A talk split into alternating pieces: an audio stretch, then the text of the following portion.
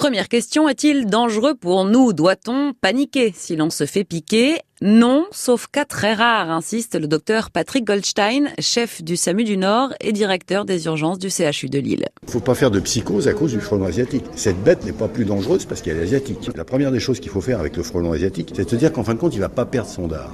Il va pouvoir vous piquer plusieurs fois. Ça va gonfler. Si vous avez une montre, un bijou quel qu'il soit, un piercing par exemple, il faut le retirer. Après, il faut traiter euh, la douleur, c'est simple, avec du paracétamol.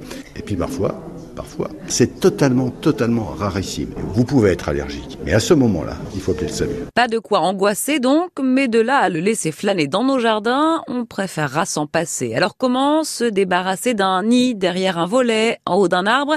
Le réflexe, c'est les pompiers.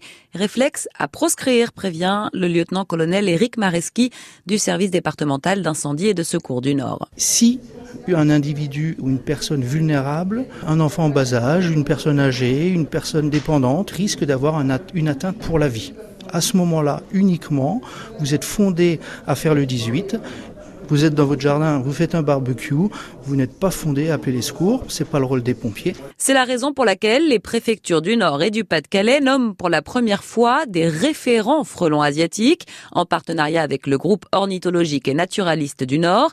Théali Delem y est chargée d'études pour la faune. Ce sont nos bénévoles qui ont été sollicités. Ils sont référents au sein d'une communauté de communes. Chaque habitant qui, qui souhaite avoir des informations sur le frelon asiatique peut contacter le référent local. Le rôle des référents c'est d'identifier déjà euh, l'insecte, de vérifier que c'est bien un frelon asiatique, donner des informations sur les risques, euh, proposer des solutions de lutte. Parmi les, les luttes proposées, il y a la destruction de nids, mais c'est pas le référent local qui le fera, c'est une entreprise privée. C'est à la charge de la personne qui veut détruire le nid. C'est 200 à à peu près 800 euros les, les tarifs. En fait, le rôle des référents sera surtout de permettre un recensement, explique Romain Royer, directeur de cabinet du préfet du Nord. On a un besoin d'expertise pour suivre la progression du frelon euh, asiatique.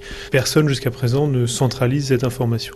Donc là, on espère avoir une vision un petit peu plus précise et, effectivement euh, peut-être moins alarmiste sur euh, la réalité de cette invasion et les risques qu'elle représente. La préfecture qui est encore à la recherche de nouveaux référents, il en manque 7 pour couvrir la totalité du département du Nord.